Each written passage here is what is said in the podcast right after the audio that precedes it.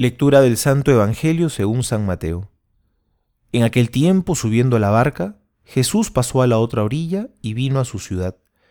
En esto le trajeron un paralítico postrado en una camilla. Viendo Jesús la fe de ellos, dijo al paralítico, Ánimo, hijo, tus pecados te son perdonados. Pero he aquí que algunos escribas dijeron para sí, Este está blasfemando.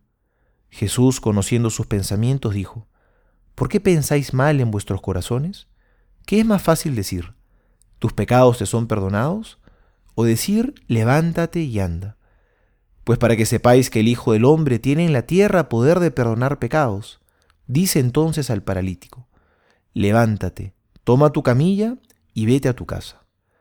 Él se levantó y fue a su casa. Y al ver esto, la gente temió y glorificó a Dios, que había dado tal poder a los hombres. Palabra del Señor, gloria a ti, Señor Jesús.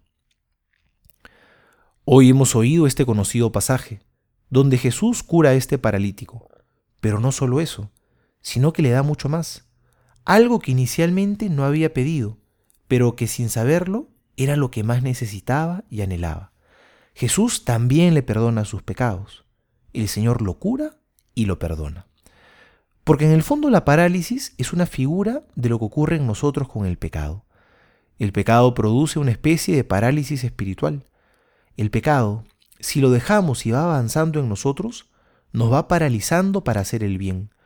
Podríamos hacer el bien, pero resulta que ya no hay fuerzas para hacerlo. Podríamos rezar, pero la voz ya no sale. Las ganas han desaparecido. Podríamos compadecernos de los demás, pero el corazón se ha endurecido.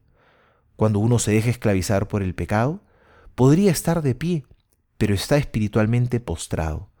El corazón se ha paralizado para vivir el amor y el egoísmo es ahora lo que prima. Es la reconciliación con Dios lo que nos vuelve a poner de pie. Nos devuelve las facultades para vivir el amor y la misericordia.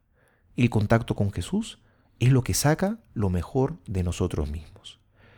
Soy el Padre Juan José Paniagua y les doy a todos mi bendición en el nombre del Padre y del Hijo y del Espíritu Santo. Amén.